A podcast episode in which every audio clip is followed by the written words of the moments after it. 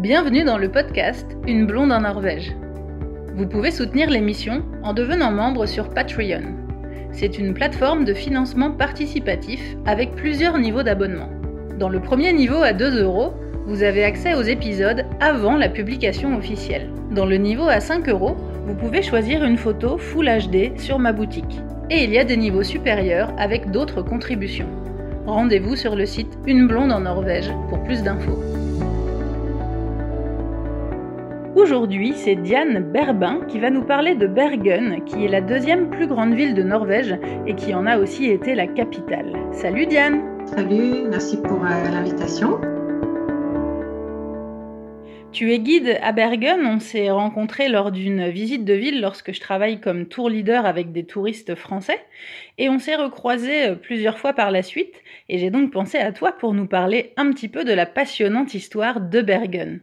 Tout d'abord, est-ce que tu peux nous parler un petit peu de toi? Depuis quand euh, es-tu en Norvège et pourquoi tu es venue à Bergen? Euh, Moi, ça fait 16 ans que j'habite en Norvège et j'ai toujours vécu à Bergen. Et je suis arrivée à Bergen parce que c'est là que j'ai terminé ma maîtrise de. Je faisais une maîtrise de langue, littérature et civilisation scandinave, comme ça s'appelait à l'époque, à la Sorbonne. Et je suis partie en Erasmus à Bergen parce que j'avais un professeur qui m'a recommandé cette ville. D'accord. Et euh, j'ai pas voulu, euh, enfin j'ai plutôt eu beaucoup de mal à, euh, à retourner à Paris quand j'ai terminé mon année là-bas et j'étais décidée à m'y installer en fait. Et c'est ce que j'ai fait. J'ai terminé mon diplôme et je me suis installée à Bergen. Tu as, tu as trouvé du travail facilement là-bas? J'ai vraiment commencé de zéro parce que même si j'avais étudié la langue norvégienne, c'était quand même assez difficile au départ, il faut bien l'avouer. En plus de ça, je parlais pas bien l'anglais. Donc, j'ai commencé par des petits boulots dans les restos. Euh, je servais les touristes euh, dans les hôtels euh, et tout ça. et ça m'a fait, ça m'a forcé à pratiquer la langue aussi avec les collègues. Enfin, j'étais jetée directement dans le bain. Ouais. Donc, d'un certain côté, je suis contente de pas d'avoir pas bien maîtrisé l'anglais dès le début. Oui, tu pas du tout passé par l'anglais, du coup. Tu as appris le norvégien direct. Ouais, et l'anglais, je l'ai appris aussi en Norvège, finalement. Donc, euh, et après, j'ai enfin, commencé à travailler en bureau et ensuite, euh, j'ai passé le diplôme de guide très vite euh, dès que je me suis installée. En fait, donc ça, ce métier-là, je le pratique. ça aurait été ma 16e saison cette année. Ouais. donc ça, je l'ai fait dès le départ, mais c'est un travail à Bergen, on ne peut pas vraiment vivre toute l'année en fait. C'est très saisonnier. Donc, tu es obligé d'avoir un autre travail à côté. Donc, maintenant, je travaille à la mairie. Voilà. D'accord. Tu fais quoi exactement euh, à la mairie? Alors, je travaille dans le secteur de la santé et du social. J'ai un boulot qui est, qui est lié à ma position d'élu parce que même si je suis française, je suis éligible, on est éligible en tant qu'étranger aux, aux, élections locales. Même sans avoir la nationalité euh, norvégienne? Ouais, la, la, nationalité, ça sert seulement, enfin, si tu veux être éligible, ça te permettra d'être éligible aux élections euh, du Parlement. D'accord. Mais sinon, tu peux être élu aux élections locales. Et moi, je suis, je suis engagée à côté de ça depuis euh, dix ans euh, dans le secteur, dans le domaine de l'environnement et euh, la défense des droits sociaux.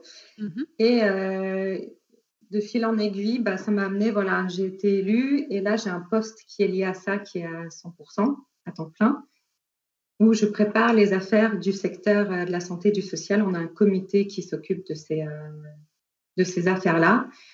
Et moi, je suis vice-présidente de ce comité, en fait. Voilà, c'est un peu technique à expliquer, mais c'est mon boulot pour quatre ans, quoi, pendant la période euh, électorale euh, qu'on a ici. J'aime beaucoup aussi euh, ce métier, mon métier de guide, en fait, partagé avec les francophones. Parce qu'à Bergen, on n'a plus seulement que des Français, mais on a pas mal, on a eu pas mal de Belges. Il y a aussi des Québécois qui viennent ici, des Suisses. Et euh, donc, il y a déjà cet aspect-là de guider que je trouve très chouette pour partager les connaissances sur la Norvège. Alors, pour commencer sur le, sur le côté historique de la ville de Bergen, cette année, c'est une année euh, importante pour euh, l'histoire de la ville. Bergen fête cette année c'est 950 ans. La ville elle a été fondée en 1070 et on était prêt à faire la fête partout. à organiser des cérémonies, euh, euh, des événements culturels. Euh. mobiliser les écoles, mais avec la pandémie. C'était prévu pour quand cette, cette célébration? Bah, C'était pour cette année, en fait, tout, tout au long de l'année. Tout, sur toute l'année, quoi, avec plein d'événements. Exact, c'est ça. Donc finalement, c'est tombé un petit peu à l'eau, mais il y a quand même, comment dire, ben non, en fait, il n'y a pas grand-chose. Malheureusement, il y a peut-être quelques articles dans les journaux qui euh, ressassent l'histoire de la ville de Bergen. Euh, il y a eu quelques trucs, euh, quelques conférences en ligne de l'université, etc.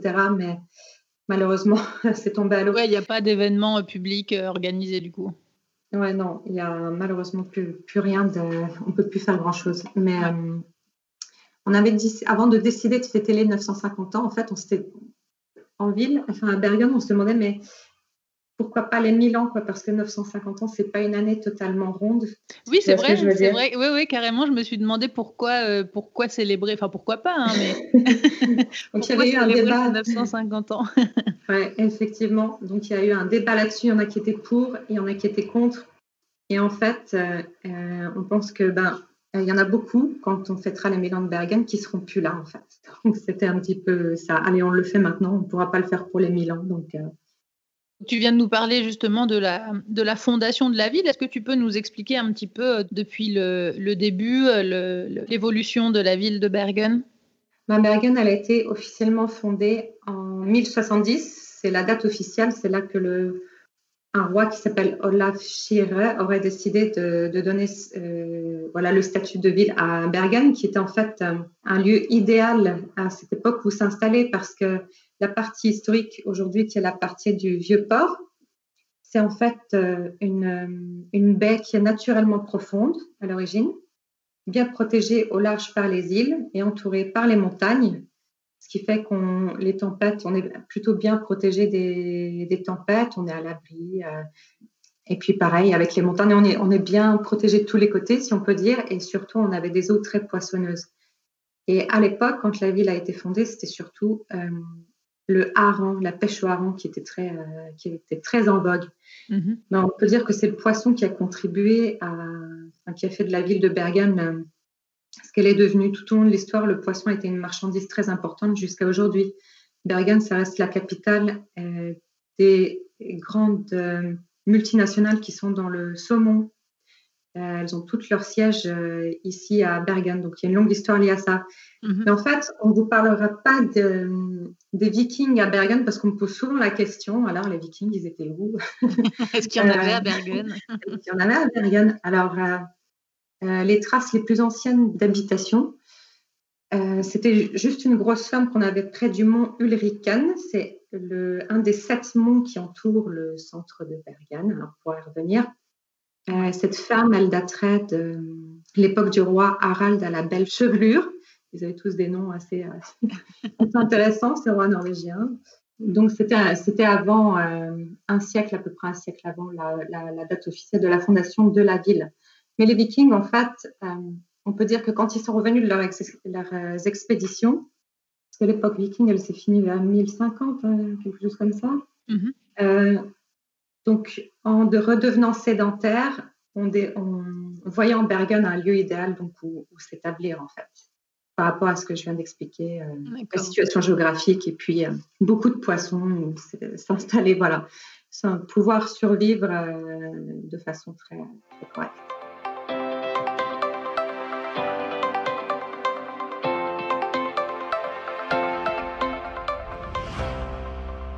Bergen, c'est une ville qui a été ravagée plusieurs fois par des gros incendies et c'est ce qui a façonné aussi la ville euh, telle qu'on la connaît euh, maintenant. Oui, tout à fait.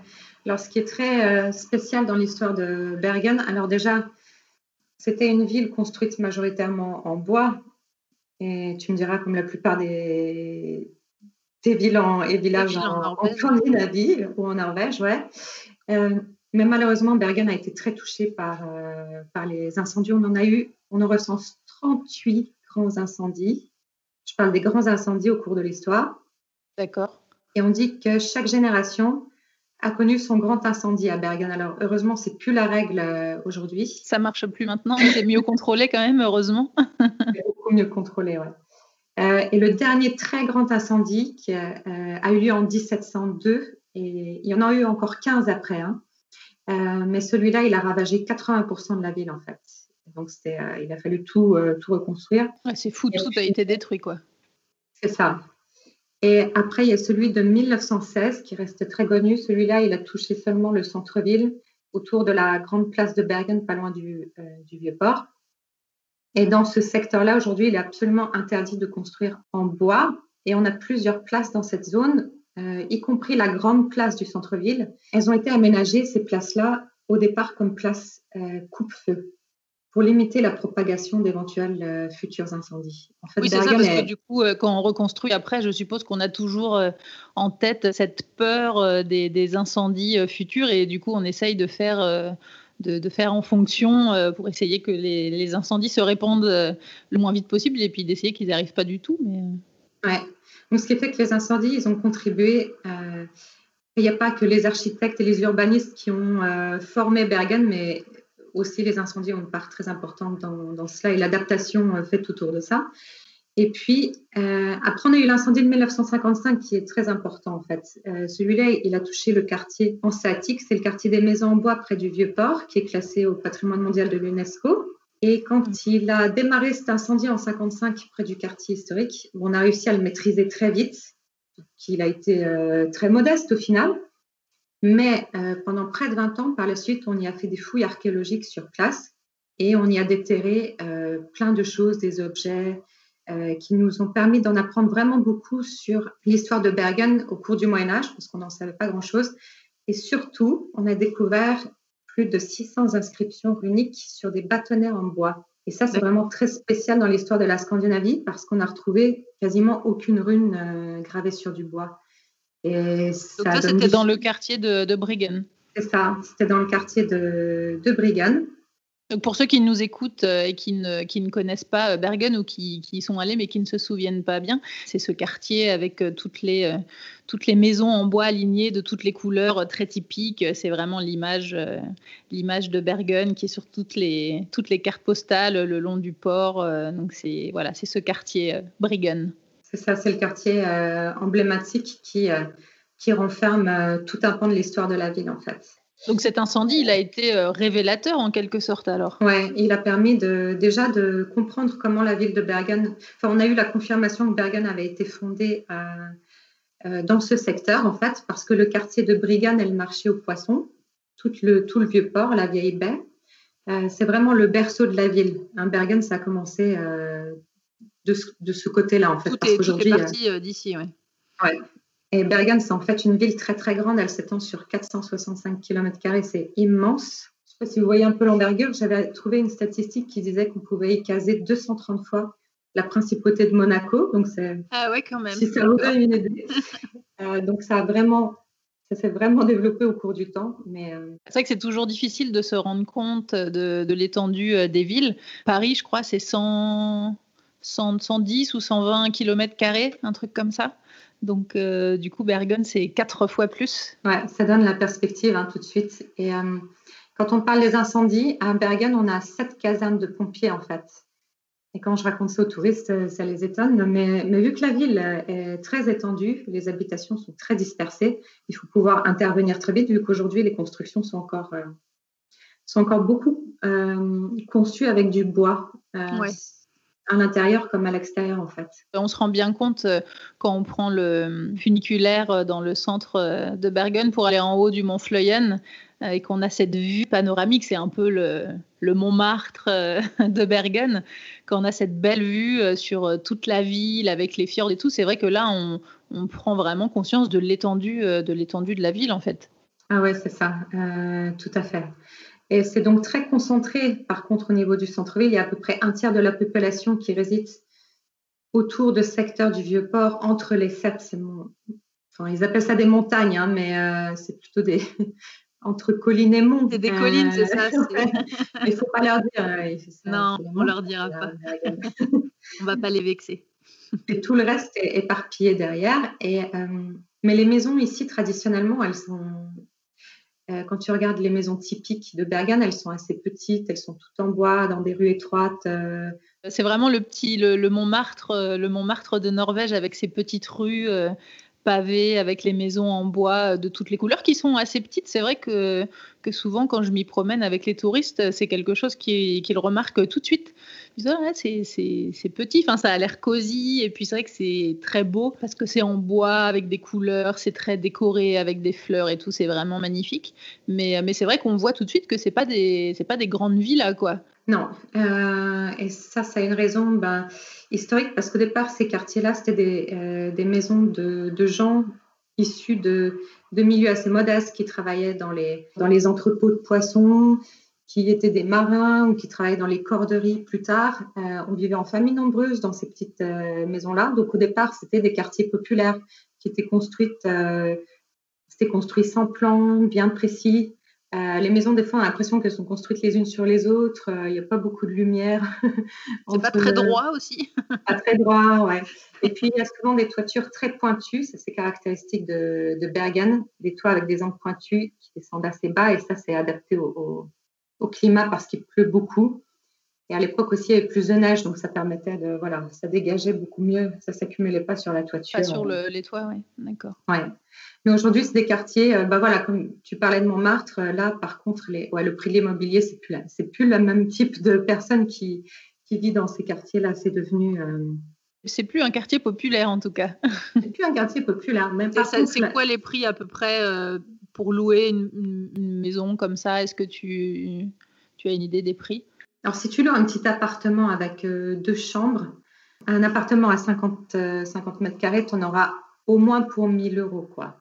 Euh, mais vraiment, 1000 euros, c'est bien. ouais, c'est un bon prix. C'est pas cher. C'est déjà un bon pas prix. Cher, ouais. C'est une, une, belle offre. c'est une belle offre, donc ça donne une idée du niveau des prix. Mais en conséquent, voilà, c'est des gens qui ont les moyens aussi, ceux qui sont propriétaires, d'entretenir les quartiers parce qu'il y a une, certaine exigence d'entretien. Il y a des façades classées euh, patrimoine historique, donc euh, il faut évidemment les moyens aussi pour entretenir. Euh. Et est-ce qu'on a le droit de peindre sa maison de n'importe quelle couleur? Alors, ça c'est une bonne question. en majorité, ces maisons anciennes, ces petites maisons comme ça en bois, elles sont peintes en blanc. Alors au départ, c'était un pigment qui était très cher, qui était importé du Danemark, et seules les personnes riches pouvaient se permettre de peindre leur, leur maison en blanc. Alors là, on remonte au XVIIIe siècle, hein, quand c'est devenu mhm. en, vogue chez les personnes aisées. Et puis ensuite, c'est devenu meilleur marché et tout le monde s'est jeté sur le pigment blanc parce que ça faisait très chic. Ça faisait, euh, C'est pour ça qu'on n'utilisait pas trop d'autres couleurs, même si avant, c'était surtout l'ocre, les couleurs, euh, couleurs euh, plus organiques qui étaient utilisées. Alors aujourd'hui, le blanc, il reste de rigueur, mais en fait, c'est la mairie qui approuve la couleur. Si vous voulez, par exemple, peindre votre maison en rose électrique, ce qui a été fait par une dame il y a quelques années. Elle a peint la maison en rose électrique sans demander l'autorisation. Et euh, les voisins, euh, ils sont allés euh, la dénoncer. et, et je crois qu'elle a reçu une amende et elle a changé la couleur. Alors, ils se sont mis d'accord, ils ont négocié. Elle a repeint en rose saumon. C'était une petite variante un peu plus soft.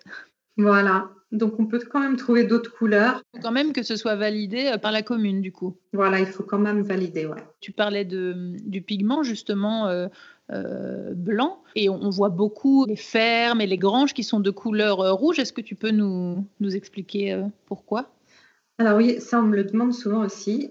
les, les, les, corps de ferme, ils sont pas en rouge. Il paraît qu'autrefois, il y a très longtemps, c'était fait à base de, de sang. C'était mélangé à de l'huile. Mais sinon aussi, on pouvait recouvrir de terre euh, autrefois. C'est vrai que c'est très typique quand on se promène. Euh, on voit euh, quand même globalement, la plupart du temps, toutes les fermes, tous les corps de ferme, les granges et tout ça, c'est en rouge. Et puis on voit effectivement souvent la maison, la maison principale à côté qui, qui elle est blanche. Oui, exactement.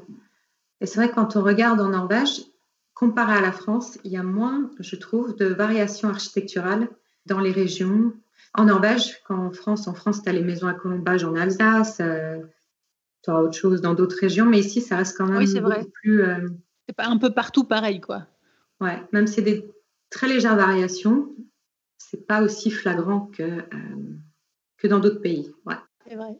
Tu nous as parlé tout à l'heure des, des qui s'étaient établis dans le, dans le quartier de, de Briggen. C'était euh, c'était à quelle période? Est-ce que tu peux nous, nous, parler un petit peu de, de cette période? Oui, alors cette période des marchands de la Hanse ou des Anseat, elle est vraiment extrêmement intéressante. Pour ma part, c'est la, la, partie que je préfère de l'histoire de, de Bergen. Euh, parce que c'est très particulier en fait. Ces marchands-là, c'était des marchands allemands qui venaient déjà au XIIe siècle faire du commerce euh, à Bergen. Ils venaient acheter du poisson, entre autres. On faisait du troc à l'époque. On échangeait euh, du sel et autres marchandises contre euh, du poisson. Contre du poisson hein. En Norvège, ouais. et Bergen avait réussi très vite à s'assurer le monopole de l'export de la morue séchée. Alors la morue, euh, elle était pêchée au nord, vers les îles Lofoten, euh, et elle était séchée là-bas, euh, sur place, et c'était ramené ensuite à Bergen, qui était la plaque tournante, en fait, pour l'export de cette, de cette marchandise vers l'Europe.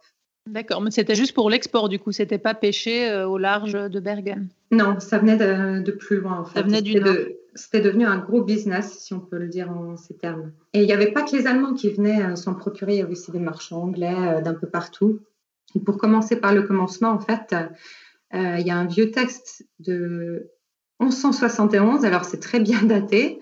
Euh, c'est tiré de la saga des rois de Norvège, je crois, qui est un, passage très connu ici à Bergen, euh, qui disait que à Bergen, il y a tellement de poissons séchés qu'on ne peut ni le mesurer ni le compter.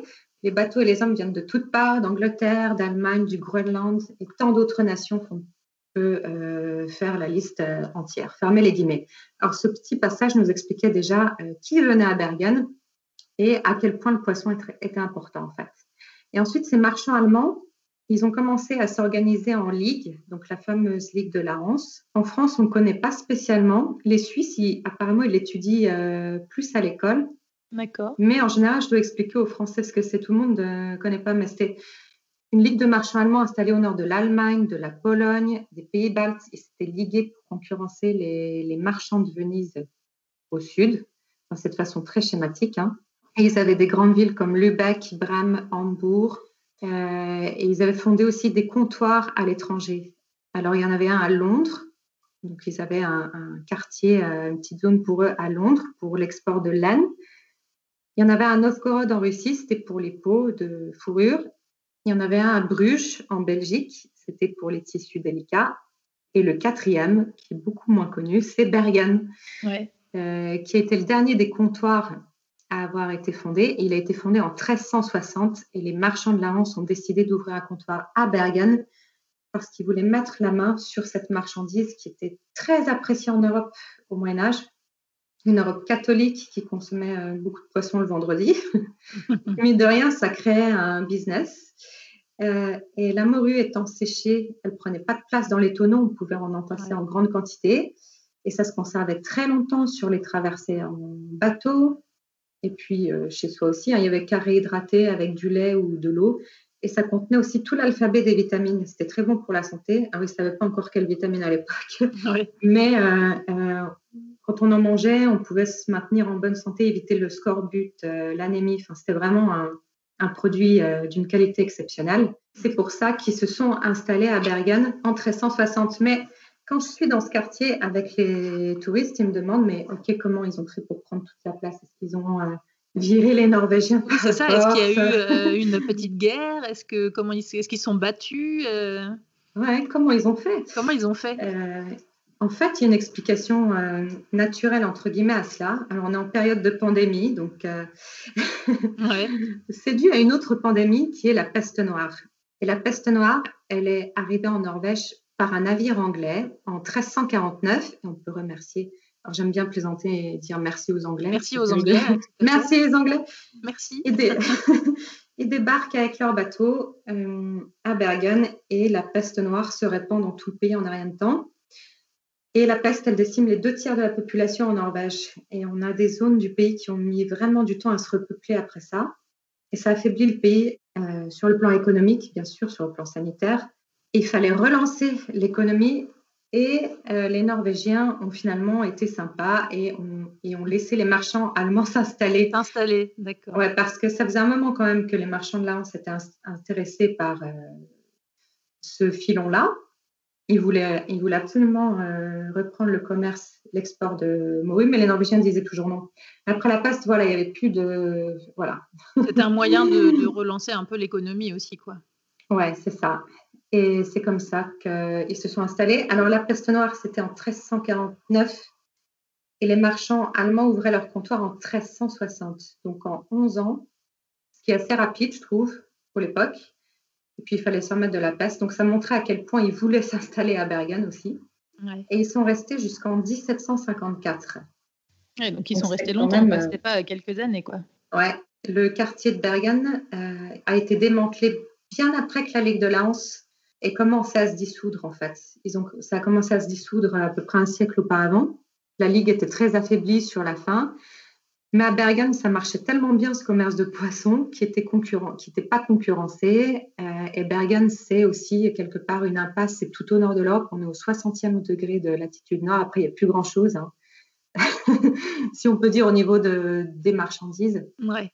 Euh, donc c'était une situation exceptionnelle qui a fait de Bergen une des villes les plus riches de Scandinavie euh, pendant très longtemps. Bergen, c'était la plus grande ville de Norvège jusqu'en 1830, même quand Oslo est devenue la capitale. Alors, ça, on aime bien le rappeler parce que les Bergenois, ils sont ultra euh, patriotes.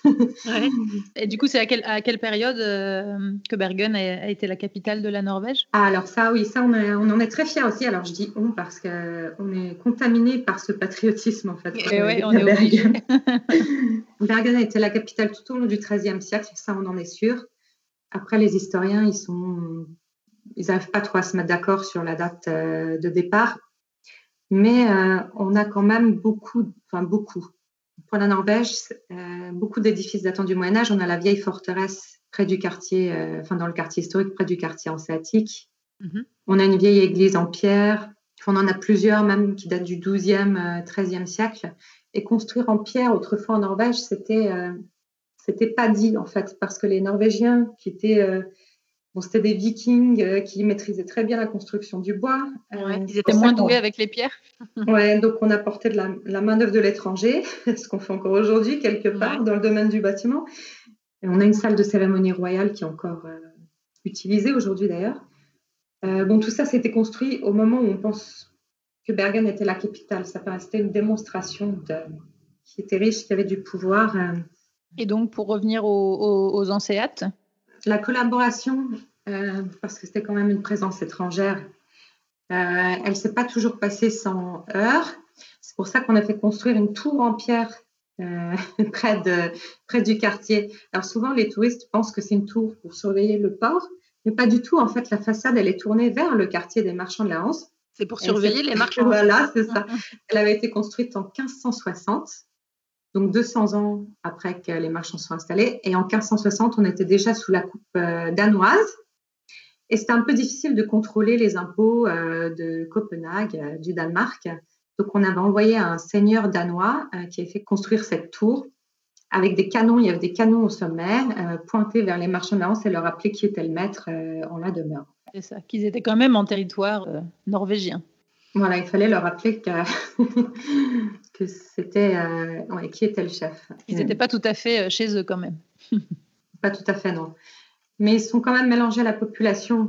Euh, et on a des descendants aujourd'hui de ces marchands de la Hanse qui font partie de grandes familles, qui ont des noms comme Mövinkel, Schoenfelder, Friel. Et on a aussi Grieg. Vous connaissez sans doute le grand compositeur Edouard Grieg. Et son arrière-grand-père, en fait, ce n'était pas un marchand allemand, mais il était venu euh, au XVIIIe siècle faire du commerce avec eux. Et il, venait du nord de l'Écosse et il était venu s'enrichir dans le commerce du homard. Il, il s'est installé à Bergen et on a donc son descendant, euh, Édouard Grieg, qui est issu de cette euh, famille qui s'est enrichie ici grâce au commerce de, poissons. Il y avait beaucoup de homards dans, le, dans la région? Oui, il y avait beaucoup de, de, homards. En fait, il y, avait beaucoup de, il y avait beaucoup de produits de la mer en tout genre. En fait, même si c'était la morue séchée qui restait, euh, qui restait comment dire, la marchandise euh, la plus importante. Principale, hmm. Et euh, ce qui est intéressant aussi par rapport à ça, c'est qu'on a retrouvé des documents disant que entre le 16e siècle, milieu du 16e siècle et milieu du 18e. La moitié des habitants de Bergen, pendant ces périodes-là, cette période-là, c'était, euh, ils étaient nés à l'étranger.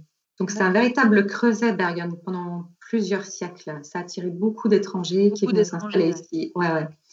Et euh, un autre résidu de la période de, la Hanse, c'est ce qu'on appelle la consonne uvulaire vibrante. Alors, j'ai regardé ce que c'est et c'est le, R qu'on a à Bergen, qu'on appelle le Skar R. Et en fait, c'est le R qu'on a en France. Oui, Notre R moi je parle norvégien comme ça. Avec bah, un, R, euh, euh, pas, roulé. J'explique juste pour ceux qui nous écoutent, euh, qui ne connaissent pas bien la langue norvégienne. En fait, en Norvège, il y a beaucoup de dialectes différents, mais dans la plupart des dialectes, les R sont, sont vraiment roulés. Mais il y a quand même quelques dialectes qui utilisent un R dur, comme, comme, comme on le fait en France. et moi, je parle en, norvégien avec un skar R, avec un R dur. donc voilà, je ne sais pas ce que, ce que tu utilises toi, mais... Ah, moi, c'est le R euh, français, j'ai jamais réussi à faire. Euh. Non, ouais, moi non plus. J'ai à chaque fois je, que je discute avec mes collègues euh, au boulot et qu'ils enregistrent leur voix off et qu'ils font des beaux R roulés, là, je les regarde, je dis mais comment tu fais? Mais j'essaye des trucs là avec ma langue, mais non, ça marche pas quoi. ouais, non, c'est vraiment, vraiment pas possible. Donc c'est pour ça. Enfin, pour moi, le dialecte de Bergen, c'est parfait, vraiment, vraiment parfait. Pour parler de la once, ce qu'elle nous a laissé à, à Bergen. C'est aussi le nom de la bière de Bergen en fait. Parce que chaque ville de Norvège a sa propre, euh, sa propre marque de bière. Euh, si je me rappelle bien, à Oslo, c'est la Regnes. Oui, c'est ça. À Tromsø, c'est la Mac. Ouais. Euh, les autres, je ne me souviens pas, mais à Bergen, c'est la Non, je sais pas trop, c'est vrai que je connais celle de... À Bergen, c'est quoi du coup? C'est la, la. Et Hansa, ça veut dire la, la hanse, en fait. D'accord. Et souvent, on me demande l'étymologie d'où ça vient, qu'est-ce que ça veut dire en séat, en séatique, de la hanse. Mais en fait, qui est facile à retenir, c'est si vous prenez le, nom de la compagnie aérienne allemande, la Lufthansa, ça veut dire Hansa, ça veut dire compagnie, tout simplement, et euh, Luft, c'est air. voilà, donc vous avez, euh, vous avez l'étymologie en gros de, de la Hanse. Quoi. Euh, quand il y a eu l'incendie de 1955 qui a commencé à prendre le quartier, les, les, pompiers sont intervenus très vite et heureusement d'ailleurs, ils ont réussi à sauver la quasi-totalité de ce qui restait déjà de ce quartier parce que au départ, il s'étendait tout au long du vieux port. Mais avec le temps, comme euh, je te l'ai dit au début, il y a eu plusieurs incendies au cours de l'histoire et le quartier il a été touché aussi et ça a fait peau de chagrin. Et les gens, quand ils ont vu l'incendie partir en 1955, euh, beaucoup euh, applaudissaient, ils sont sortis dehors en s'exclamant voilà qu'on laisse brûler tout le quartier, c'est rempli de rats, c'est vrai que c'était abandonné et tout ça. Et euh, aujourd'hui, en fait, plus personne ne regrette que le quartier était sauvé par les pompiers. Parce que parce qu'à l'époque, en, en, 55, c'était pas comme c'est maintenant. C'était vraiment à l'abandon, quoi. Ouais, ça avait été au fil du temps, après que les marchands de la soient partis, euh, pour le dire de façon très schématique, ça a fini par être ouais, laissé à l'abandon. Et 55, c'était dix ans après euh, la fin de la Seconde Guerre mondiale aussi. Et le quartier, on l'appelait depuis longtemps le, le quai des Allemands. Et euh, ça rappelait quelque part, même si les, Allemands, les nazis n'ont rien fait de spécial dans le quartier, ça rappelait la présence des Allemands quand même, si tu vois ce que je veux dire. Ouais. Donc c'était lié à. Enfin, C'était vraiment le, quartier des Allemands, quoi. Ouais, ouais, ça, on a, ça avait perdu euh, sa signification d'origine. Et puis, euh, à l'époque, tout ce qui était nouveau, tout ce qui était neuf, c'était un symbole de progrès, de vitalité dans la société. On tournait une page, on se reconstruisait après la guerre. Donc, il y avait des plans entre-temps qui avaient été dessinés pour faire le terminal des bus euh, et des bureaux dans ce quartier-là. D'accord. Euh, si tu vois un peu. Et on a réussi à faire changer l'opinion publique. En fait, il y a eu des gens qui se sont organisés pour euh, défendre ce patrimoine. Et maintenant, le quartier est classé à l'UNESCO. Et il est classé depuis, depuis quand? Depuis 1979, en fait. D'accord. donc voilà, cette affaire-là, elle est réglée. On ne peut plus y toucher. On ne peut plus y toucher. Et en fait, c'est les derniers vestiges qui nous restent euh, de cette ampleur, parce que ça reste un grand quartier quand même, de la Ligue euh, hanséatique en Europe, en fait. Donc, c'est un patrimoine spécial aussi pour. Euh, c'est pas seulement un patrimoine norvégien, mais aussi un patrimoine. Bah, justement, un patrimoine mondial, voilà. Mondial, ouais. est-ce que, est-ce qu'aujourd'hui, il y a encore des, découvertes qui sont faites Là, il y a plus de. Après les. Parce qu'on a mis 20 ans après l'incendie de 55, on a pris le temps de de faire des fouilles. En fait, l'incendie, il a eu quelque part cet avantage, il a laissé cet avantage-là d'ouvrir la place pour faire des fouilles. Mais il reste, euh, on pense qu'il reste quand même des choses euh, à découvrir parce que le quartier, il était construit sur, euh, il été construit, reconstruit plusieurs fois et il y a sûrement des choses encore enfouies, enfouies à, à déterrer. Là, il n'y a pas de, de fouilles en cours. tout est, tout est fini là.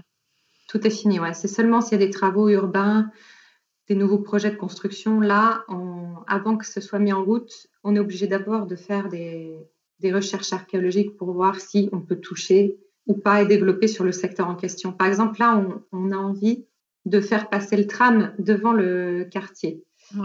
Euh, qui est classé. Donc ça, c'est un gros débat aussi. Oui, ça fait longtemps que j'entends parler de, ce débat. Donc c'est pas encore fait, mais ça va, euh, ça va déclencher aussi des, euh, des, comment dire, des recherches archéologiques forcément. Donc. D'accord. Tu es, tu serais pour ou contre ce projet, toi? Qu'est-ce que tu en penses? Moi, très personnellement, je suis contre, totalement contre.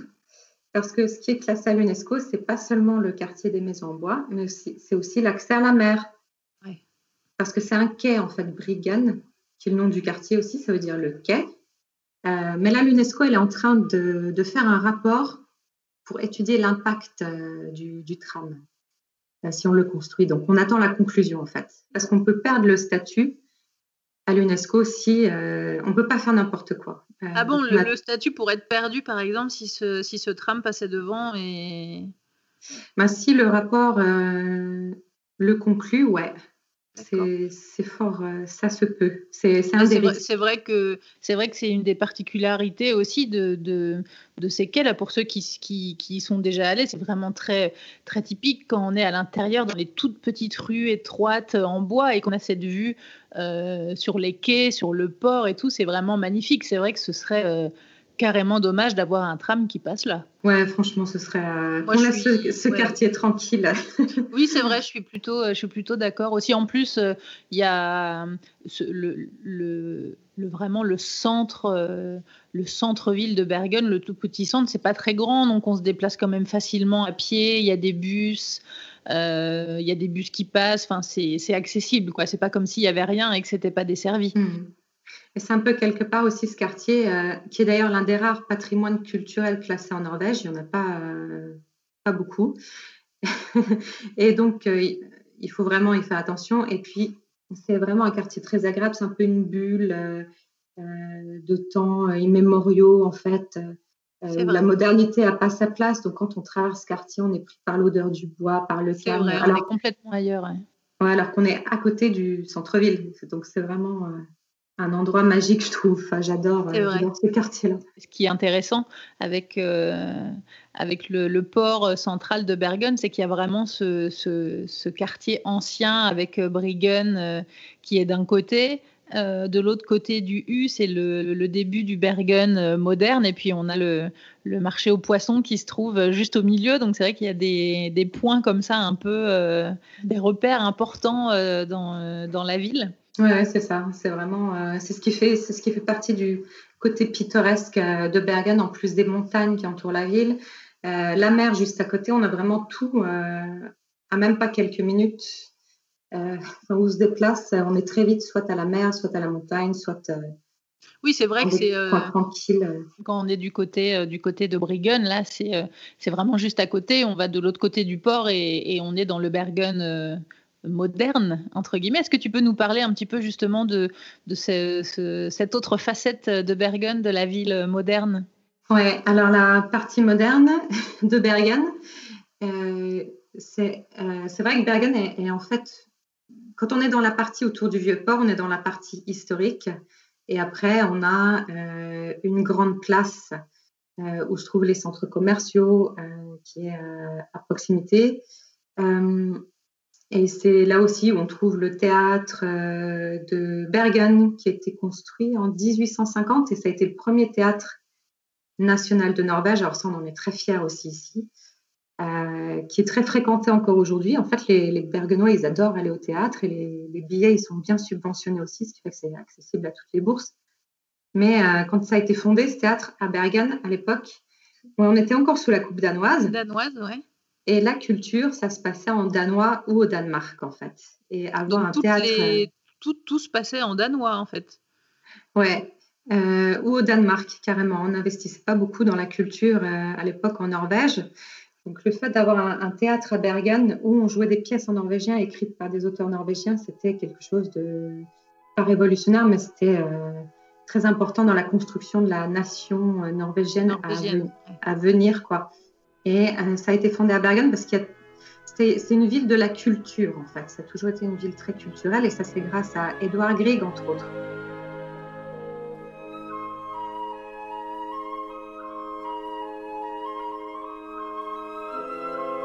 Edouard Grieg, il est né en 1847, il est mort en 1905 et euh, il, a, il a tout fait pour que Bergen, euh, sa ville natale, euh, vive sur le plan culturel.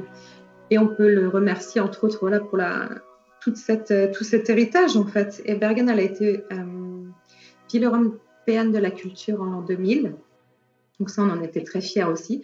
Parce que Bergen, il faut redimensionner aussi, en fait. C'est une très grande surface, mais il n'y a pas beaucoup d'habitants. Il n'y a que 280 000 habitants. Et par rapport au nombre d'habitants, le choix euh, sur le plan culturel, il est quand même euh, très important. Euh, donc on a le théâtre, on a une salle de concert, on a les musées avec des expositions d'art ancien, mais aussi d'art moderne. il y a beaucoup de musées dans le, dans le quartier. On, a, on, a, on avait récemment une, une exposition Picasso où venait aussi des artistes chinois, des choses qu'on peut voir à Londres, à Paris, enfin, sans exagérer.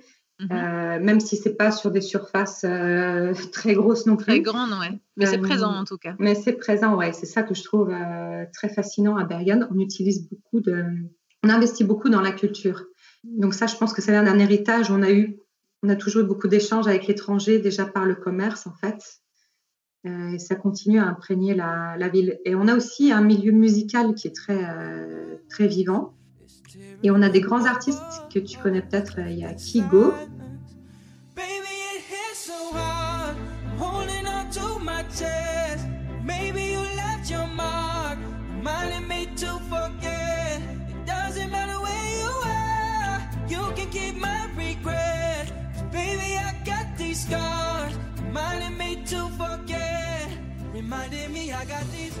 Euh, il, est il est de Bergen, il habite à Bergen là d'ailleurs.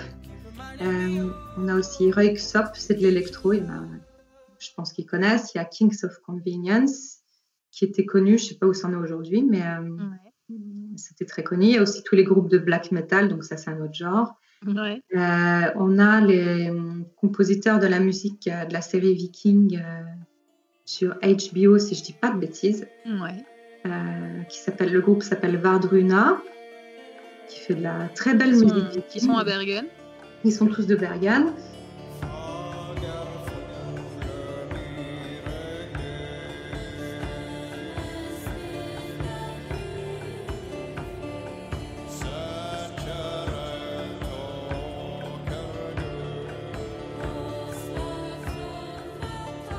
Euh, il y a aussi j'ai découvert il n'y a pas très longtemps une rappeuse qui est franco-norvégienne. Elle parle français.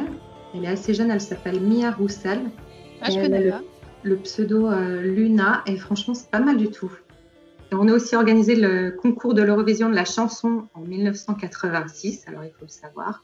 La Belgique qui avait gagné, mais euh, les Norvégiens, ils adorent l'Eurovision. oui, c'est vrai. Ils sont très. Euh, il y, a des concours à la télé, le Mélodie Grand Prix le concours de sélection euh, du coup pour savoir quel euh, groupe ou artiste norvégien euh, va participer à l'Eurovision et c'est vrai que c'est très c'est très très populaire ici. Ouais, c'est une vraie institution, c'est assez impressionnant. Mais je pense que c'est parce que les Scandinaves, ils font toujours des bons résultats. ils arrivent dans les premiers, les Suédois. Oui, c'est vrai. C'est vrai qu'ils sont souvent un peu dans le, au moins dans les 4-5 premiers. alors que nous, les Français, on fait ah pas. non, non plutôt, à la fin de la liste. Par rapport au théâtre, justement, est-ce que tu peux nous parler un petit peu des figures, euh, des figures importantes qui ont influencé justement la culture de, cette époque-là? Tu parlais de Grieg. Euh... Ouais, ben Grieg, il a justement collaboré avec Henrik Ibsen. Alors pour ceux qui euh, sont un peu dans le théâtre, euh, la littérature, ils connaîtront. il a écrit des grands drames c'est un dramaturge norvégien. Hein. Euh, il a écrit euh, Maison de poupée. Euh, tout ça, c'est traduit en français. Tu trouveras ça dans les, tous les bons rayons scandinaves de mhm. la FNAC, etc. Et ouais, Edouard Grieg, il a collaboré avec Ibsen lorsqu'il était, lorsqu'il travaillait à Bergen. Ibsen, il a été directeur du théâtre pendant un moment. Ils ont travaillé sur Per et Edouard Grieg a composé donc euh, la musique de cette pièce et c'est devenu, euh, ça a donné des morceaux qui sont connus dans le monde entier aujourd'hui.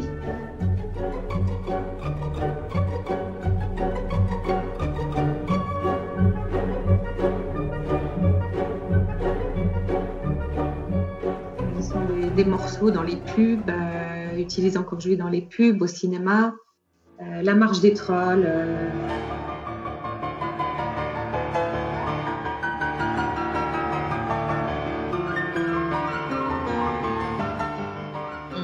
Connaît en fait les, airs, les mélodies de Grieg, mais on ne sait pas forcément que c'est de Grieg, mais on, connaît tous euh, les mélodies qui sont, qui sont vraiment très, très, très connues. Ah, mais c'est ça, tout le monde connaît une, une mélodie de, de Grieg, c'est obligé. c'est vrai que souvent, quand, je les, quand je le passe euh, dans le, dans le bus, quand je, quand je fais les tours, je parle un petit peu de Grieg, je raconte un petit peu son histoire et tout, donc je vois les gens qui sont là comme ça, ah, ouais, ouais, non, bah, on connaît pas, on connaît pas, et puis quand je passe le morceau, ah, mais c'est lui Ouais, c'est ça.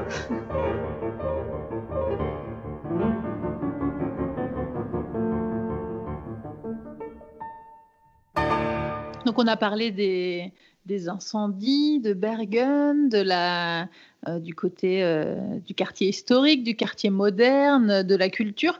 Est-ce qu'il y a d'autres euh, particularités de la ville? Oui, alors Bergen, Bergen a aussi la, la réputation d'être la ville la plus arrosée d'Europe, où il y a le plus de précipitations. D'Europe, carrément Carrément. Alors, il y a des statistiques qui montrent que non, ce serait peut-être euh, Glasgow en Écosse. Euh, donc, ils se battent un petit peu les records, mais euh, en Bergen, c'est en tout cas ce qui est sûr, c'est la ville la plus arrosée du pays, ça, il n'y a pas de doute. il pleut entre 190 et 210 jours par an. Donc, ça, c'est mes statistiques. C'est pas mal. Tous les guides ont leurs statistiques différentes, mais on est tous d'accord pour que pour dire, qu'il pleut souvent. il pleut souvent, ouais, ouais.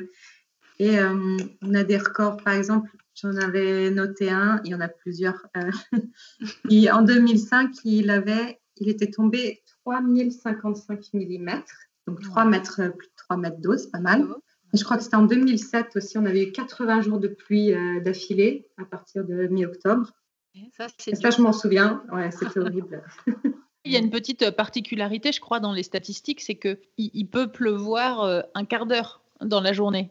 Oui, même s'il pleut que deux minutes, ça rentre dans les statistiques. Mais, voilà, exactement. Donc, euh, c'est vrai que euh, des journées où il fait beau, mais où il pleut euh, quelques, quelques minutes, ça arrive. Il y a plein d'endroits où ça se passe comme ça. Donc, c'est vrai qu'il ne faut pas s'imaginer que c'est des journées où il pleut très fort, non-stop du matin au soir. Ça peut être que deux minutes de pluie et hop, ça rentre dans les statistiques. quoi. Ça peut, ouais. Mais il faut bien le dire, on est sur la côte quand même. Et quand il pleut, pas les petites pluies. Euh, non. Euh, je me souviens, j'étais à Bordeaux il y a quelques années. Et on était sur une terrasse, c'était l'été, il se met à pleuvoir, mais c'était de la petite pluie toute gentille. Les gens, ils courent pour se mettre à l'abri. mais ça va pas, j'étais avec des Norvégiens en plus. Mais qu'est-ce que Qu'est-ce qui se passe? Et puis au bout de 10 minutes, c'était terminé. Ouais. Mais nous, ah non, c'est vrai qu'à Bergen, euh, non, ouais, on court pas. non, on dit qu'il n'y a pas de mauvais temps, il n'y a que des mauvais vêtements, en fait. Alors ça, tu vois, c'est une expression qui revient dans tous les épisodes. ah que ça marche, n'importe quoi. Ça marche aussi à Bergen. Euh, c'est vrai qu'on le voit beaucoup, euh, ne serait-ce que dans la, dans la tenue euh, des gens. En fait, les gens ne sont pas du tout en mode citadin, petite jean, petite veste en cuir, machin. C'est plutôt jogging kawaii, quoi. Ah, c'est ça, c'est le standard. Et euh, en tant que femme, si tu aimes bien mettre euh, des talons, euh, bah t'oublies en fait, surtout à ouais, en plus avec les, les, avec les, pavés. et tout, laisse tomber, c'est un enfer. c'est même pas la peine. Donc ça s'est terminé. J'ai acheté des bottes en caoutchouc. Ça m'a pris quelques années quand même avant de, de passer de le faire. Mais maintenant, j'en ai trois paires, tu vois, de différents styles. Et bah, tu es obligé de t'adapter. Il hein. n'y a, pas, a pas le choix. Il pleut beaucoup à Bergen, en fait, plus qu'ailleurs, parce qu'on a une situation géographique particulière. Alors, on appelle ça en géographie la pluie orographique. C'est une pluie qui arrive, en fait, quand les nuages viennent se heurter aux parois euh, montagneuses. Donc, euh, à Bergen, les nuages, ils viennent de l'ouest, ils viennent de la côte, mmh. et ils sont stoppés par euh, les massifs montagneux qu'on a derrière. Et toute la pluie, elle nous tombe dessus, en fait, tout simplement. C'est pour ça qu'on n'est pas gâté, on n'est pas gâté à ce niveau-là. Oui, c'est vrai qu'il y a des, vraiment des, grandes, des grandes différences de climat euh, entre, euh, par exemple, même si on est dans le centre, enfin dans, dans Bergen, et puis si on, on, roule quelques kilomètres, mais on passe la barrière des montagnes, et là, du coup, c'est complètement différent. Oui, ça, ça peut changer, ouais. Quand tu vas à l'intérieur des terres aussi, les températures, elles changent. le climat est assez diversifié au final. À Bergen, il fait pas très froid, euh, il fait pas très froid l'hiver. Euh, on a des températures douces toute l'année. En fait, il fait jamais vrai très chaud ni très froid. Il fait jamais très froid et c'est c'est quelque chose qui surprend aussi euh, le, les touristes parce que j'y suis passée aussi euh, l'hiver plusieurs fois et c'est une ville où il y a très très très rarement de neige. Oui, tout à fait. Ouais. il, il neige plus beaucoup. Ça ça tient pas. Ça tiendra évidemment sur les sommets des, des montagnes, mais mais en bord de mer, dans, dans tout ce secteur-là, non, ça ne tient absolument pas. Et ça, c'est grâce en fait au, courant du Gulf Stream qui réchauffe toute la côte norvégienne. Et euh, quand on est sur la côte, c'est vrai que les, les températures sont, ouais, elles restent plus douces, ce qui fait qu'on n'est pas, euh, on souffre pas du froid déjà. Mais si vous allez à une heure et demie de Bergen à l'intérieur des terres, par exemple la Voss, là on a, c'est là qu'on trouve la première station de ski d'ailleurs. Ouais, là il fait à proximité de Bergen. Et là, c'est autre chose. Ouais. ouais on appelle aussi Bergen euh, la, ville porte d'entrée euh, vers les fjords. Quels, euh, quels sont les, fjords que, l'on trouve au plus près de Bergen? Et eh oui, alors ça, c'est ce qui fait tout l'avantage d'habiter à Bergen, en fait, parce que tu m'en voudras pas hein, pour ceux qui sont près d'Oslo, mais on a une très bonne situation, on est juste à côté des fjords et ça, je trouve ça génial. Et on a Alors ça, c'est pour euh, la petite, euh, c'est la petite guéguerre. J'explique aux auditeurs qui qui connaissent pas l'histoire norvégienne, c'est un peu pour comparer à la France, ce serait un petit peu la guéguerre Paris-Marseille, on va dire. Oslo-Bergen, c'est bon, on aime Oslo ou on aime Bergen, mais on, ne peut pas trop aimer les deux. Faut un peu choisir son camp.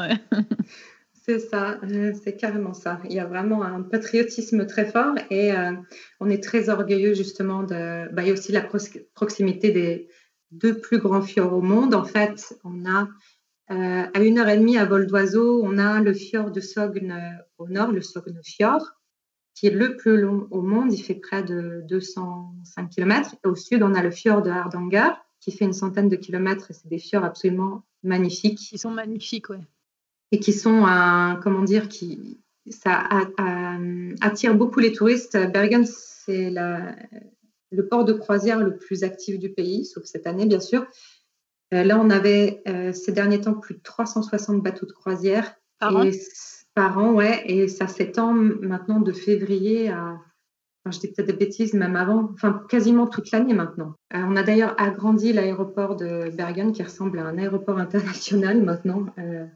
Ils ont fait il y a pas très longtemps en fait le hall de, départ qui est magnifique avec du bois bien sûr et ils l'ont dimensionné en fait justement pour pouvoir accueillir euh, tous les tous les touristes. Tous les touristes. Euh. Ouais, parce que Bergen c'est le point de départ si on veut se rendre euh, très rapidement dans les dans les fjords. Et c'est aussi le point de départ de l'Express côtier, qui est une autre institution en Norvège. C'est une flotte de 11 navires qui longe la côte euh, tous les jours, euh, toute l'année. Hurtigruten, donc pour euh, ceux qui sont intéressés, qui veulent regarder pour faire une, éventuelle future croisière. Et pour faire court, on en est très fiers parce qu'il ne passe pas par Oslo, l'Express C'est vrai. il part de Bergen et il revient à Bergen. À Bergen, c'est le. c'est une croisière magnifique. Il fait aussi des excursions l'été dans le fjord de Geiranger, qui est beaucoup plus loin, lui, par contre. Mais on a donc ces deux fjords tout proches. Et euh, c'est ce que je trouve. Euh, pour moi, vivre à Bergen sans y passer dans l'un de ces fjords euh, au moins une fois par an, ça, ça n'a aucun intérêt dans ce cas-là non, ça n'a pas de sens. Il faut que j'ai ma dose de fjord, sinon ça, ça, ça rime à rien d'habiter à. Toi, tu fais des activités du coup dans les fjords, tu fais du, du canoë, du paddle, tu vas faire des, des petites des promenades en bateau. Qu'est-ce que tu as l'habitude euh, de faire? Moi, si je ne vais pas avec euh, faire des excursions pour les pour les touristes, avec les touristes, euh, j'aime bien y aller avec ma fille. J'ai une fille de 10 ans. On aime bien aller au camping Gaflom, par exemple, qui est au fond du fjord de Sogne. Et euh, on prend le petit train euh, qui longe une très belle vallée euh, avec une magnifique rivière, très sauvage. Donc on se promène dans ce secteur-là, ou alors on fait, on loue un, canoë. Et voilà, on profite du fjord de cette manière-là aussi. Maintenant, on a aussi testé le. Il y a un bateau électrique qui fait la, traversée, la, partie classée à l'UNESCO parce qu'on a un autre secteur classé à l'UNESCO, le secteur naturel, un bras du fjord de Sogne qui est, euh, qui est classé parce que c'est, euh, on a le bras principal. En fait, un fjord, si on peut juste euh, rappeler ce que c'est, c'est un long bras de mer qui rentre à l'intérieur des terres et qui a été formé au cours de la dernière ère glaciaire. En plus de ça, ça rime. Mais euh, ça, ça se sépare, ça ressemble à une branche d'arbre, euh, d'arbre à certains moments. Si on regarde comment le, le fjord de Sogn est formé, sur le fond, il y a des petits embranchements comme ça. Il y a une partie classée à l'UNESCO, parce que c'est absolument grandiose, magnifique. Et euh, on peut traverser. C'est la, la, branche du Nar au fjord? C'est ça, la branche qui est classée? Enfin, moi, c'est un de mes fjords préférés. Euh, c'est vrai que le Garanger Fjord, qui, est classé aussi euh, à l'UNESCO, est très, beau, mais, euh, mais il a ce côté un peu plus, grandiose, un peu plus grand, large. Et moi, c'est vrai que j'aime bien le Narrow Fjord parce que je le trouve un peu plus, un peu plus petit, un peu plus, même si les parois montagneuses sont très hautes aussi, mais je le trouve plus plus mignon, je sais pas, j'ai vraiment un petit coup de cœur pour celui-ci. C'est vraiment là, moi ça me rappelle quand, tu penses au Seigneur des Anneaux, tu vois, le paysage. Oui, c'est vrai. Euh, la partie, même, s'il est, c'est vrai qu'il est pas très long, en fait, cet embranchement-là, mais il est, il est étroit, il y a des parois magnifiques, il y a des cascades de tous les côtés, il y a les chèvres qui broutent. Euh, et on voit, il y a plus de faune. Effectivement, c'est vrai qu'on voit des animaux. C'est souvent dans ce, dans ce fjord-là que j'ai vu des, des, phoques, des marsouins, des aigles de mer. C'est beaucoup plus riche en, en, faune. En fait, je sais pas, il se passe plus de trucs, je trouve, dans ce, dans ce fjord. C'est vraiment mon préféré. Ouais, c'est magnifique.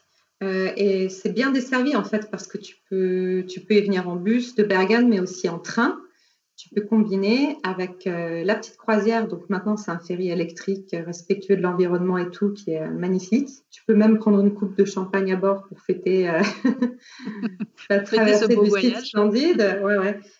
c'est vraiment une zone qui est très bien desservie et la nature a une, dimension absolument fantastique. Quoi. Et c'est vraiment, vraiment à faire c'est vraiment, c'est vraiment magnifique et c'est, euh, c'est ce qui m'a fait tomber amoureuse de la Norvège en fait.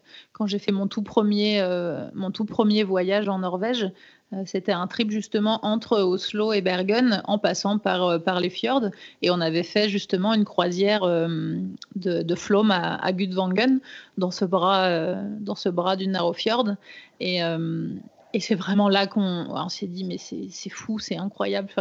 C'est moi ça m'a ému. En fait, en plus on l'avait fait l'hiver. Et mmh. euh, c'est vrai que c'est une question qu'on me pose souvent, on me demande souvent, mais tu préfères l'hiver ou l'été, la Norvège? Quand est-ce que c'est le plus beau? Qu'est-ce que tu nous conseilles? C'est impossible de choisir parce que c'est beau tout le temps. c'est mmh. beau tout le temps et partout, mais c'est vrai que si je devais choisir, j'aurais presque une préférence pour l'hiver. Parce que euh, c'est vrai que l'hiver, c'est fjord, euh, recouvert de neige, avec euh, l'eau un peu glacée et tout. Enfin, on est dans un autre monde, quoi. On est vraiment ailleurs, quoi. Ouais, c'est, j'ai exactement le même euh, ressenti que toi. Moi aussi, c'était, euh, j'ai eu le déclic quand, moi, je l'ai fait l'été, par contre, quand je suis venue la première fois en 2003, le ouais. le classique de Bergen, ouais, c'est ça, avec le petit train, le fjord, le bateau, c'était, vraiment magique. Et puis, comme tu dis, après, tu découvres ça l'hiver et c'est encore une autre palette de couleurs qui reste euh, tout aussi magnifique en fait.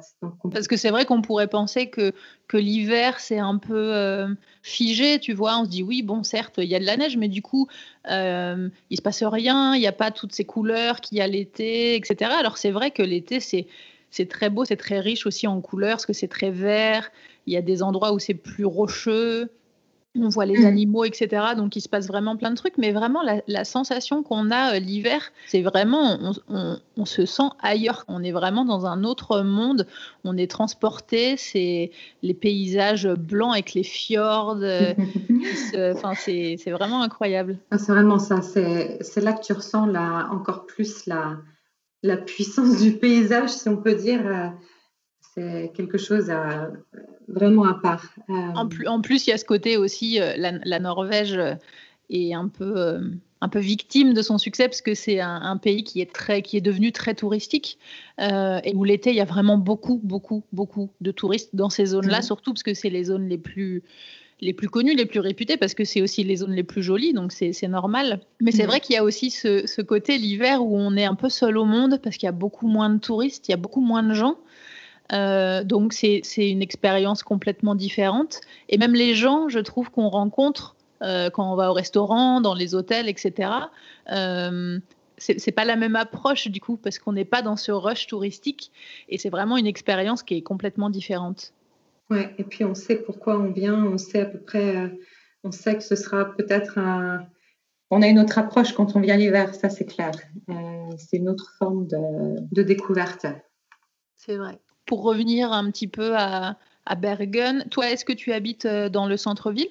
Ouais, là, j'habite, euh, j'habite dans le centre-ville. J'habite, j'habite pas très loin euh, de Briggen, du quartier hanséatique. C'est, classe d'habiter dans ce quartier. On est à proximité de tout. j'ai les petites maisons en bois juste à côté. Hein. Je traverse le quartier hanséatique tous les jours. donc, c'est, c'est très sympa. Quels sont tes endroits préférés à Bergen? Alors les endroits, franchement, c'est pas une question facile. Mais déjà, il y a, ouais, il y a le funiculaire. Prendre le funiculaire pour aller sur le mont Fleuyen, qui est le mont à côté du, euh, du marché en poisson, qui est, c'est le mont qui est le plus proche du centre-ville, si on peut dire, et qui est accessible en, même, c'est à 5 minutes de chez moi en fait, c'est l'entrée du funiculaire. Et en 10 minutes après, je me retrouve au sommet du mont euh, Fleuyen. Bon, c'est à 300 mètres d'altitude, c'est déjà pas mal. Et en fait, moi, ce que j'aime bien faire maintenant euh, l'été avec, euh, avec ma fille, on a des euh, les hamacs. Tu sais, c'est une nouvelle mode, les hamacs en toile de parachute. Ouais. Ils sont hyper légers tu accroches ça entre deux arbres et faire ça sur la crête du mont Fleuyan.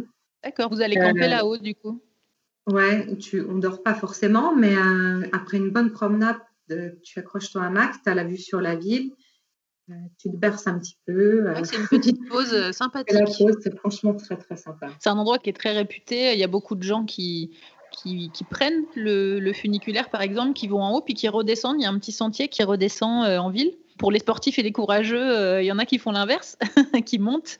c'est le, le, petit sport de la journée. Ils montent par ce chemin tout en haut du mont Fleuyen et puis soit ils redescendent pareil, soit ils reprennent le, funiculaire. Mais c'est euh, vrai qu'il y a vraiment beaucoup de gens qui, qui font cette promenade.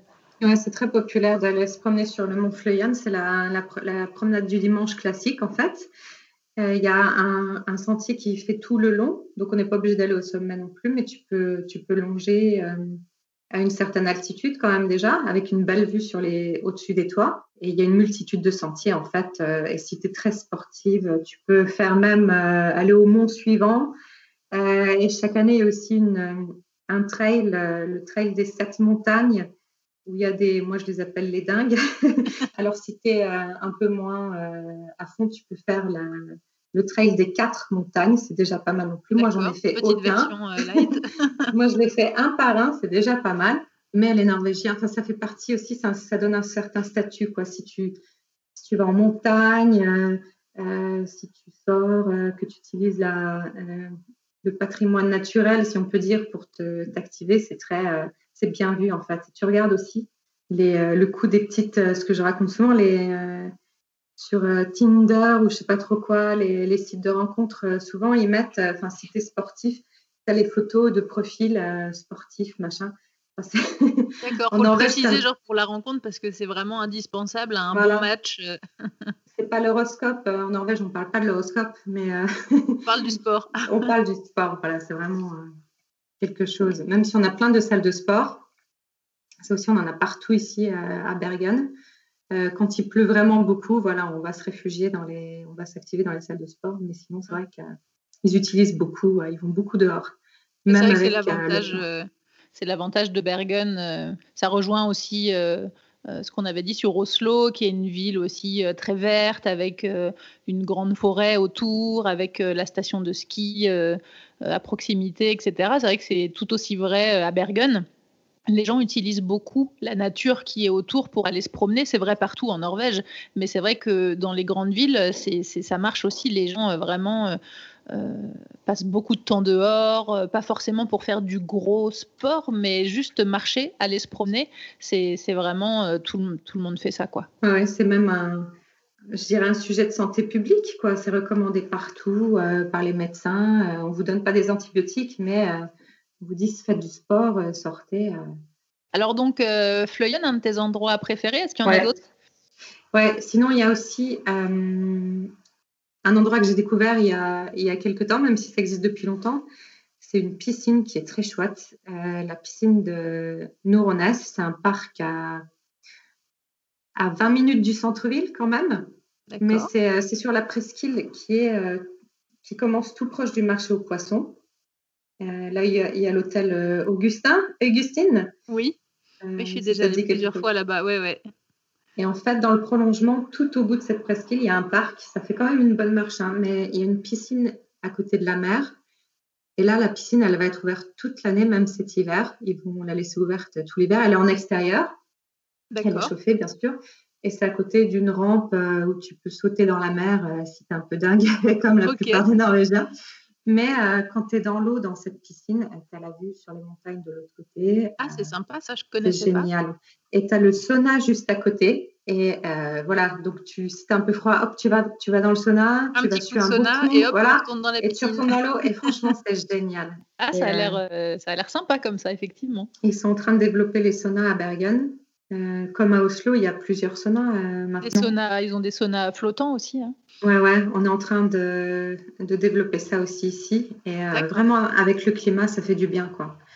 Donc, c'est un autre truc. Un de mes autres endroits préférés à Bergen, c'est fréquenter les saunas de la ville.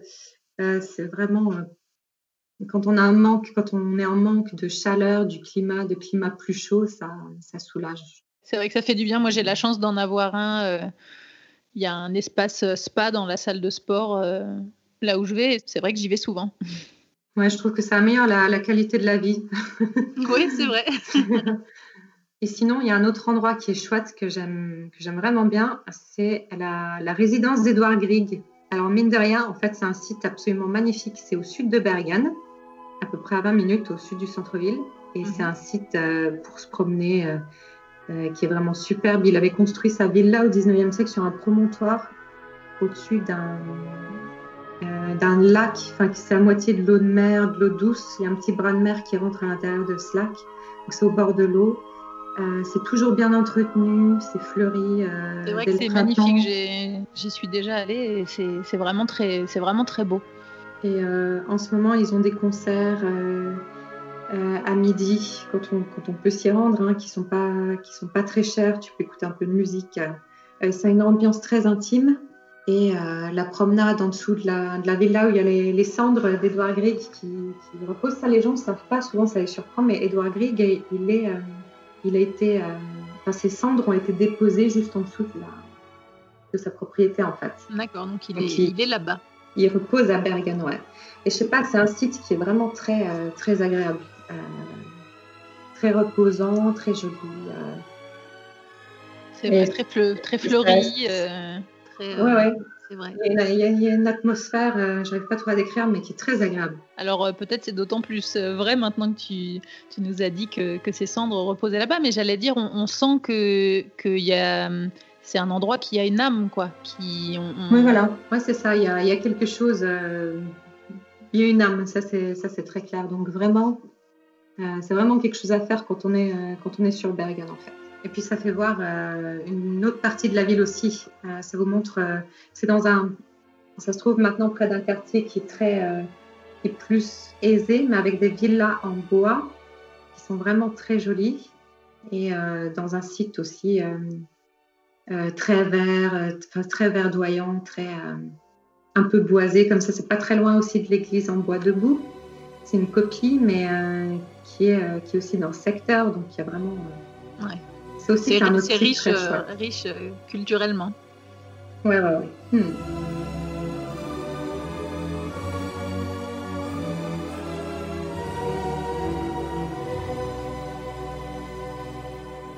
Qu'est-ce que tu penses d'Oslo?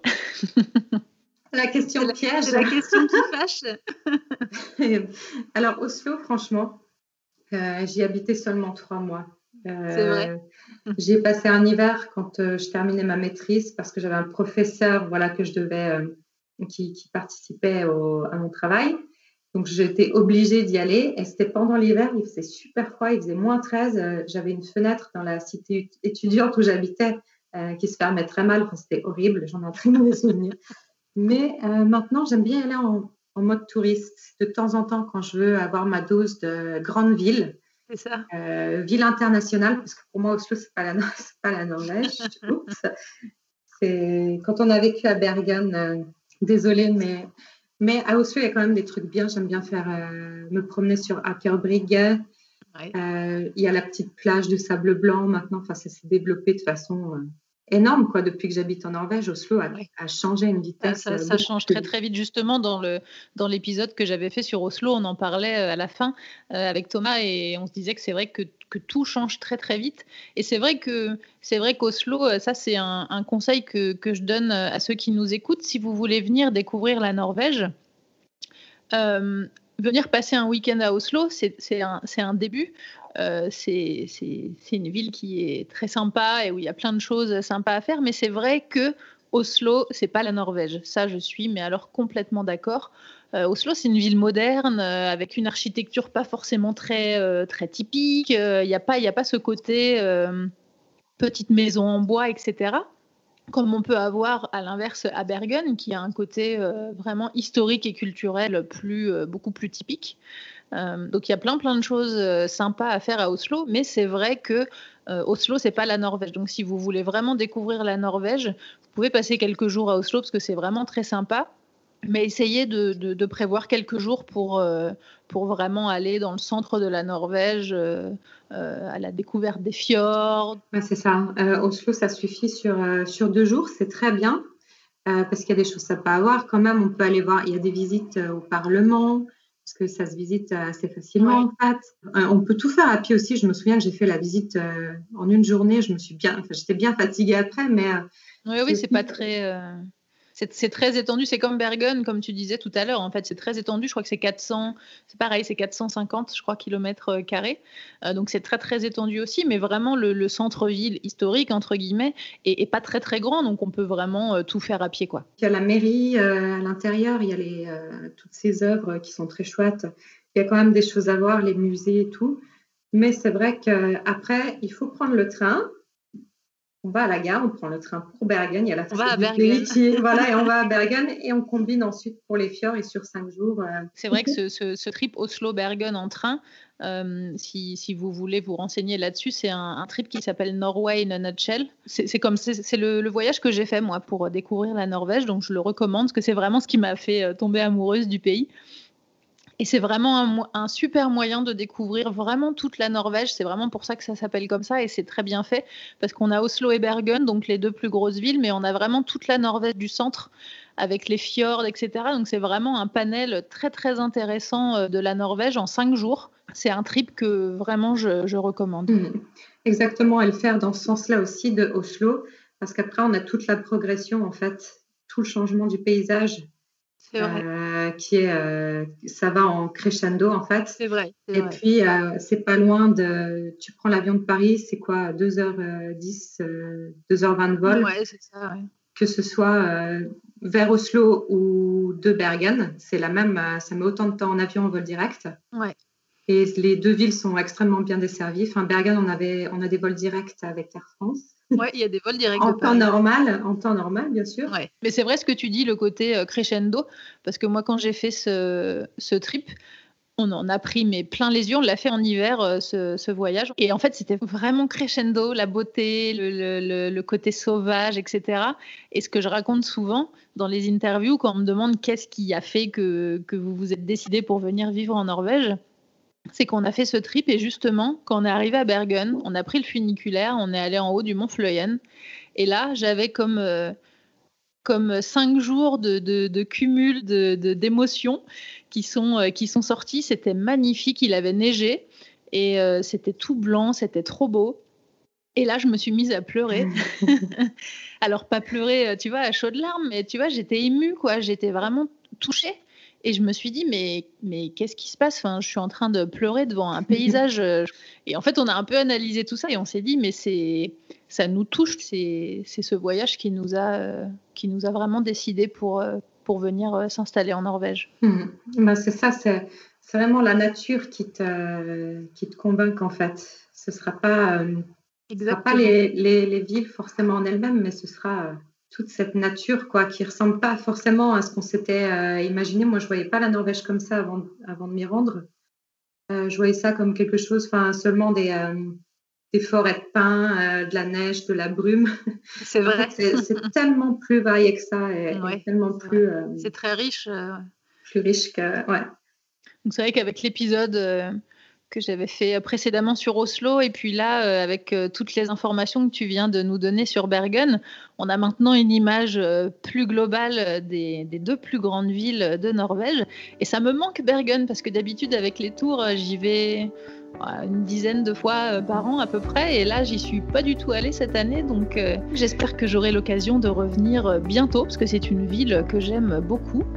Merci en tout cas, Diane, d'avoir passé un petit peu de temps avec nous. Ben, je te remercie beaucoup. C'était, euh, ça m'a fait très plaisir de partager euh, un petit peu de, voilà, de cette passion que j'ai à la base pour, euh, pour Bergen. Et puis j'espère que, ben, te revoir très vite. j'espère aussi revenir très bientôt. Merci Diane. Salut. Salut, salut. Retrouvez les épisodes sur toutes les applications de podcast et en format vidéo sur YouTube. N'hésitez pas à mettre des petites étoiles pour noter le podcast et à partager les épisodes. Merci à Louise et Pierre qui soutiennent le podcast sur Patreon. À bientôt!